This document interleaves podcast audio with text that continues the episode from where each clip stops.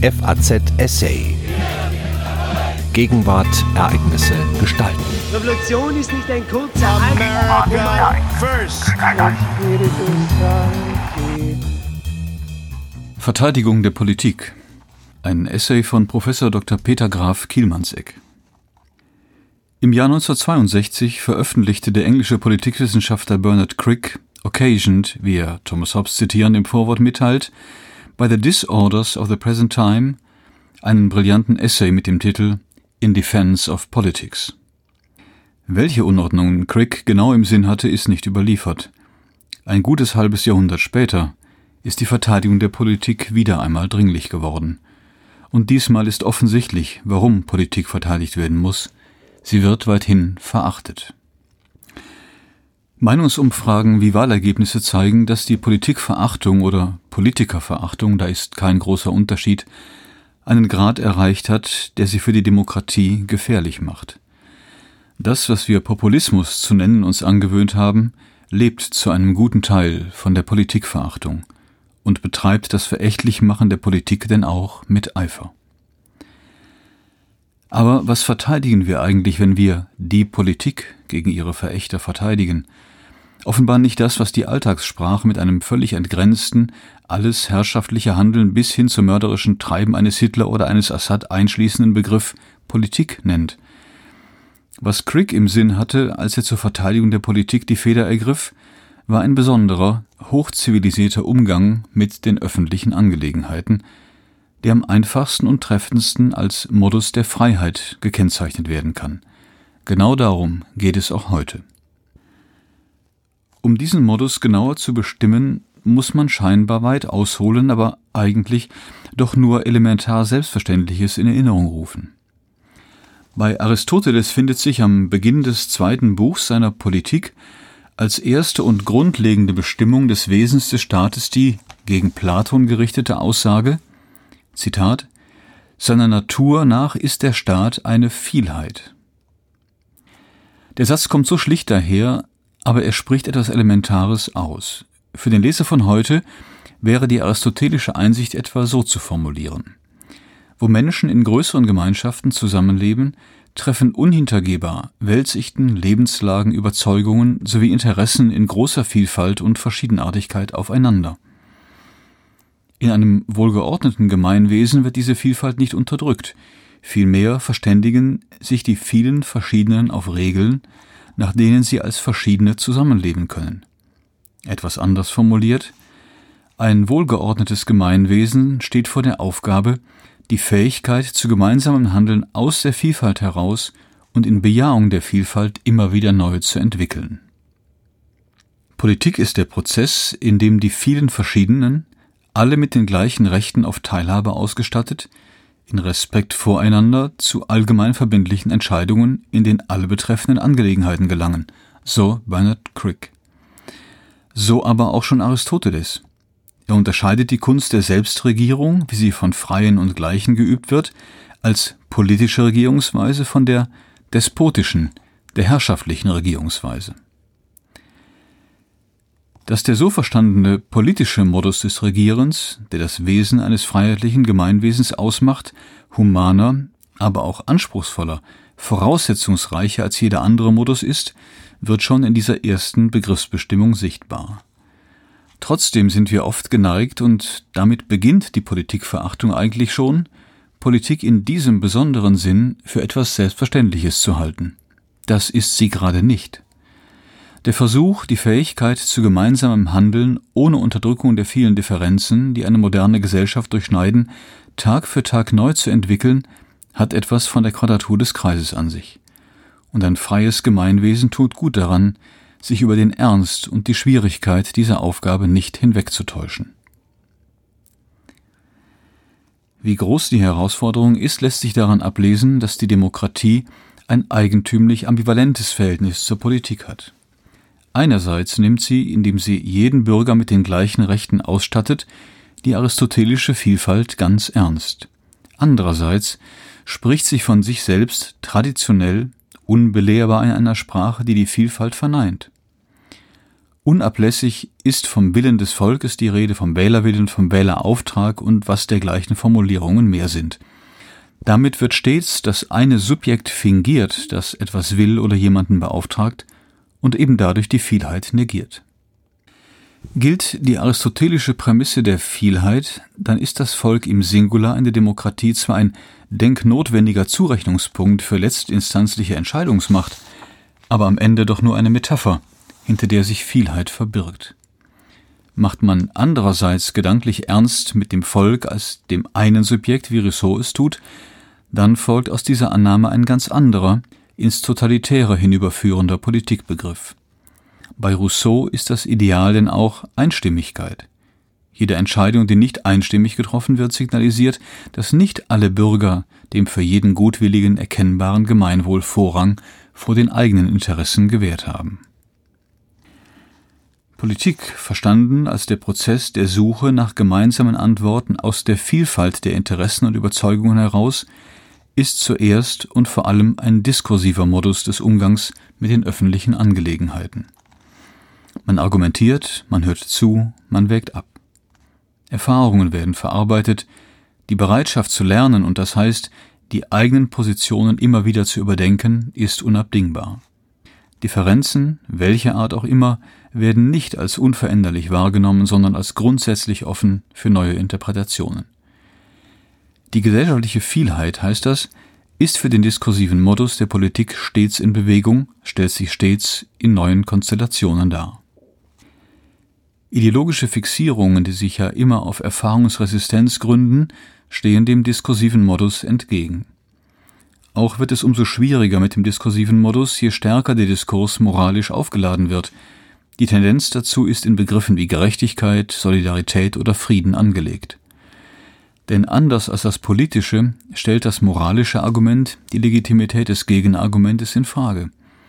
Es hilft im diskursiven Modus, wenn die Beteiligten sich wechselseitig zugestehen, dass im demokratischen Wettbewerb viel häufiger über die Mittel als über die Ziele gestritten wird. Konsens ist nicht das Ziel des Diskurses, kann es nicht sein. Die gesellschaftliche Vielheit lässt sich strukturieren, verdichten, auch dialogfähig machen, aber sie ist nicht ganz aufhebbar. Es gibt Gegensätze, mehr der Überzeugungen als der Interessen, die kein Diskurs aus der Welt schaffen kann. Am Ende muss entschieden werden.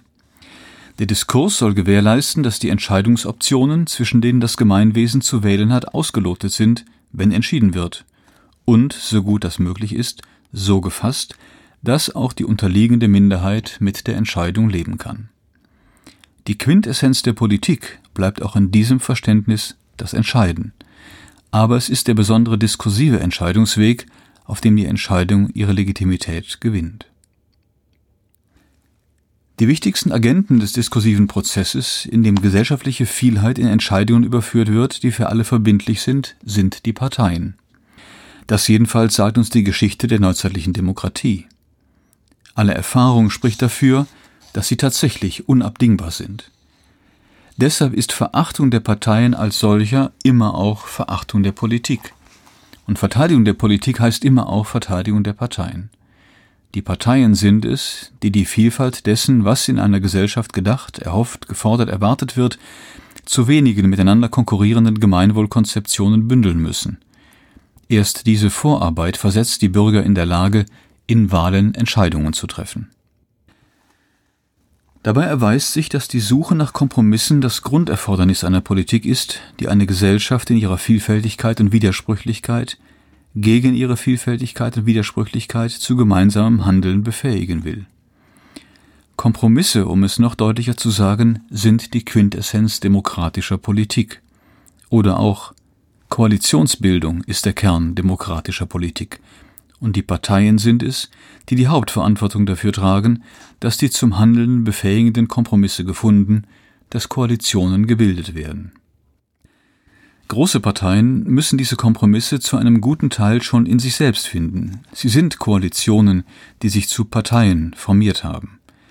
Je größer die Zahl der Parteien, desto stärker werden Kompromisssuche und Koalitionsbildung eine Sache der Verhandlung zwischen Parteien. Dabei bewegen sich die Parteien auf einem schmalen Grat. Sie müssen kompromissbereit sein. Eine der kardinalen Schwächen der Weimarer parlamentarischen Demokratie war, dass es den Parteiführungen an Mut zu Kompromissen fehlte. Aber sie dürfen nicht beliebig kompromissbereit sein. Wähler können Parteien nur vertrauen, wenn sie wissen, dass nicht alles, was vor der Wahl versprochen wurde, nach der Wahl zur Disposition steht. Verteidigt werden muss Politik in dem hier skizzierten besonderen Verständnis so, wie die Dinge derzeit stehen, nicht nur gegen ihre bekennenden Feinde, sondern auch gegen Bürger und Politiker im Allgemeinen. Oder besser, gefährdet ist der politische Modus des Umgangs mit den öffentlichen Angelegenheiten vor allem dann, wenn die Bürger ihn nicht verstehen, ihn nicht respektieren und wenn die Politiker sich ihrer Verantwortung für ihn nicht bewusst sind. Verteidigung der Politik heißt also, bei den Bürgern um Verständnis für den politischen Modus werben und die Politiker an ihre Verantwortung für ihn erinnern. Das klingt nicht spektakulär, aber es ist eine Aufgabe von ebenso elementarer Bedeutung wie herausfordernder Schwierigkeit. Und eine höchst aktuelle Aufgabe dazu. Die Wahlergebnisse wie die demoskopischen Umfragen führen das jedem deutlich vor Augen. Was die Bürger angeht, so gilt, die meisten Menschen sind, anders als Aristoteles es postuliert, keine politischen Lebewesen, jedenfalls nicht in dem Sinn, dass der öffentliche Raum ihr eigentlicher Lebensraum wäre. Das Öffentliche hat für sie nur Bedeutung, insofern es in ihren eigenen privaten Lebensraum hineinwirkt. Die meisten Menschen, heißt das, leben Politik fern und erfahren die Auswirkungen politischer Entscheidungen als Eingriff von außen. Insofern ist Verständnis für den politischen Prozess nichts, was sich von selbst einstellt, aber es ist lebenswichtig für die Demokratie, dass es dieses Verständnis gibt. Was steht ihm entgegen? Gern und oft wird dem Bürger gesagt, dass er Rechte habe, ja, dass seine Rechte die Quintessenz der Demokratie seien. Davon, dass die anderen auch Rechte haben, ist weniger die Rede. Genau damit aber hat es der politische Modus zu tun. So paradox es klingt. Er wird leicht als das Gegenteil von Demokratie empfunden, denn er mutet dem Bürger zu, hinzunehmen, dass keine Gruppe in der Demokratie von sich sagen kann, wir sind das Volk. Er mutet dem Bürger zu hinzunehmen, dass Demokratie nicht auf das Recht verkürzt werden kann, nach eigenen Vorstellungen regiert zu werden. Er mutet dem Bürger zu hinzunehmen, dass in der Demokratie Kompromisse unvermeidlich und legitim sind. Er mutet dem Bürger zu hinzunehmen, dass zum Mitreden das Zuhören gehört und das nur gut zuhören kann, wer sich selbst nicht für unfehlbar hält. Das alles sind wirkliche Zumutungen. Dass es in Fragen, die einem wesentlich sind, überhaupt andere Meinungen, herausfordernd andere Meinungen gibt und dass sie offen ausgesprochen werden, ist den meisten Menschen ja schon für sich genommen ein Ärgernis. In der politischen Sphäre ist es ein doppeltes Ärgernis, weil andere Meinungen in ihren gesetzlichen Konsequenzen, jedenfalls auf Zeit, Verbindlichkeit für jedermann erlangen können. Diese Zumutungen, diese Ärgernisse als einer freiheitlichen Ordnung inhärent zu begreifen, wie es der politische Modus des Umgangs mit den öffentlichen Angelegenheiten vom Bürger verlangt, ist alles andere als einfach. Das gilt erst recht für das Paradox, das hinter alledem steht. Der Souverän erfährt sich als ohnmächtig, nicht weil er, wie es die landläufige Kritik immer wieder vorbringt, von einer Machtelite entmündigt wird, sondern weil er eben kein Souverän im Singular ist, sondern eine Vielheit einander widerstreitender Kräfte. Daran zu erinnern, dass der politische Modus dem Bürger einiges abverlangt, wird umso dringlicher, als starke Anzeichen darauf hindeuten, dass die Schwierigkeiten wachsen, die er mit diesem Modus hat. Das hat mit der Art zu tun, in der die traditionellen Massenmedien Politik präsentieren, nämlich vorzugsweise skandalisierend. Es hat mit der Dominanz des neuen Kommunikationsmediums Internet zu tun, das den einen Raum des öffentlichen Diskurses auflöst und die Menschen in gegeneinander abgeschirmte Kommunikationsgemeinschaften einbindet, für die Subjektivität und oft auch Wirklichkeitsferne charakteristisch sind und die zudem einer Verrohung des politischen Streits Tür und Tor öffnen. Es hat auch paradoxerweise mit neuen Formen politischer Partizipation zu tun. Die Menschen engagieren sich vorzugsweise für eine Sache, für die eine Sache, auf die es für sie ankommt, das aber so, dass diese Sache Heilsbedeutung für sie gewinnt. Das bekommt dem politischen Diskurs nicht gut. Und was heißt es, die Politik gegen die Politiker zu verteidigen? sich an ihre Verantwortung für den politischen Modus erinnern, lautete die erste knappe Antwort, will sagen, an ihre Verantwortung dafür, dass der politische Modus sich als ein dem Bürger überzeugender, ein erfolgreicher Modus des Umgangs mit den öffentlichen Angelegenheiten erweist, ein Modus, um es für hier und heute zu formulieren, der sich den Herausforderungen des 21. Jahrhunderts gewachsen zeigt. Ein Grundvertrauen der Bürger in die politische Klasse, in die die professionell Politik treiben, ist die vielleicht elementarste Bedingung der Möglichkeit des diskursiven Modus der Politik. Die Präsidentenwahl in den Vereinigten Staaten 2016, die Präsidentenwahl in Frankreich 2017, die Parlamentswahl in Italien 2018 sind dramatische, folgenreiche Demonstrationen eines Vertrauensentzugs gewesen. Und die Bundestagswahl des vergangenen Jahres darf man auch so sehen. Die Frage, Warum es zu diesen Demonstrationen gerade jetzt in dieser Dichte und Verbreitung gekommen ist, ist nicht ganz leicht zu beantworten. Offenbar sind Entfremdungsprozesse, die vermutlich eine lange Vorgeschichte haben, sehr abrupt virulent geworden. Vertrauen in die politische Klasse gründet sich zu einem wesentlichen Teil auf deren Dialogfähigkeit und Dialogbereitschaft. Diese Fähigkeit und Bereitschaft scheint im Zug einer fortschreitenden Verselbstständigung, das heißt vor allem auch einer wachsenden Selbstbezüglichkeit der politischen Klasse gelitten zu haben. Die wiederum hängt mit ihrer Professionalisierung zusammen. Die abstoßendste kriminelle Ausprägung der Selbstbezüglichkeit ist Korruptheit. Überall da, wo die politische Klasse im Verdacht steht, korrupt zu sein, ist das Vertrauen denn auch am tiefsten erschüttert. Die Selbstbezüglichkeit der politischen Klasse tritt aber auch ganz anders in Erscheinung. In ihrem Ausweichen selbst vor den dringlichsten Herausforderungen um des Erfolges in der nächsten Wahl willen. In der Diskussionsverweigerung, die dem Bürger in dem Diktum alternativlos entgegentritt.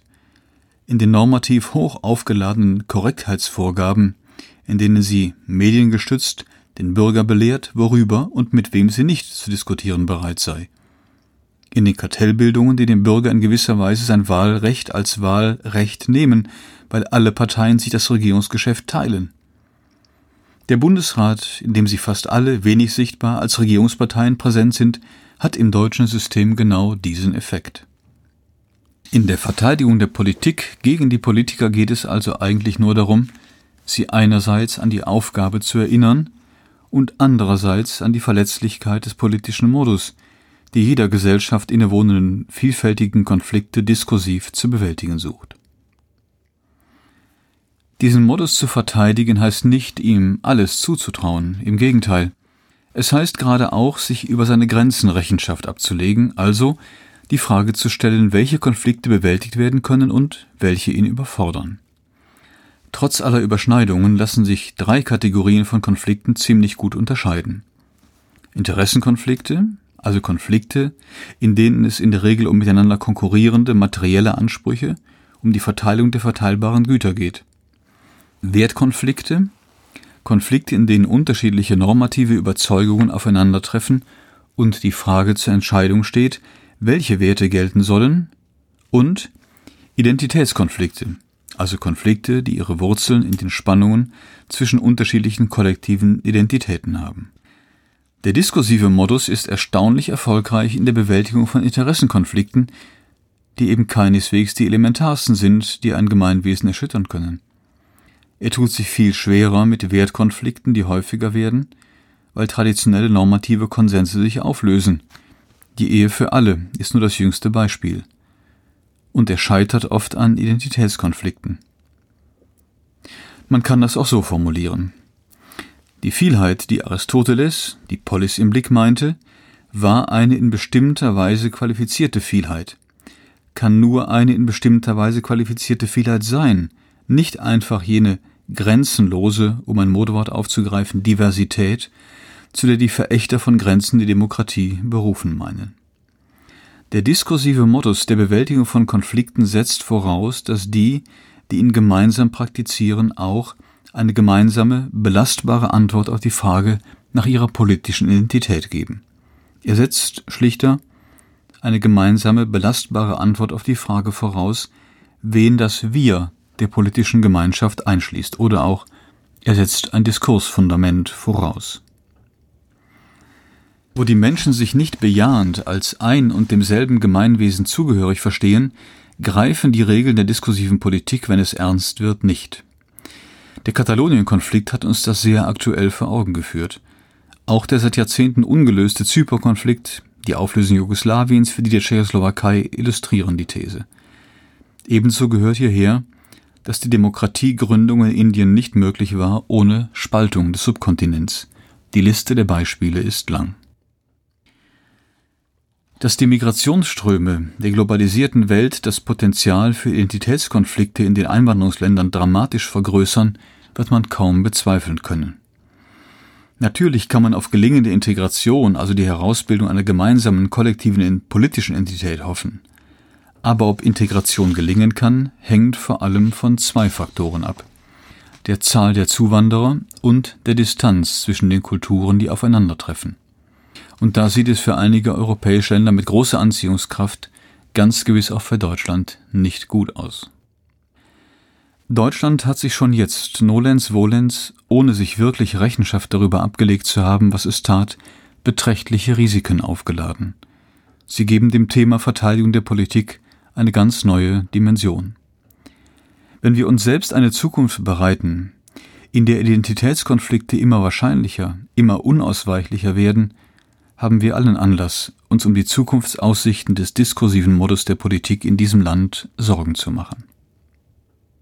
Sie hörten einen Essay von Professor Dr. Peter Graf Kielmanns-Eck, emeritierter Professor für Politikwissenschaft der Universität Mannheim. FAZ Essay. Ereignisse gestalten.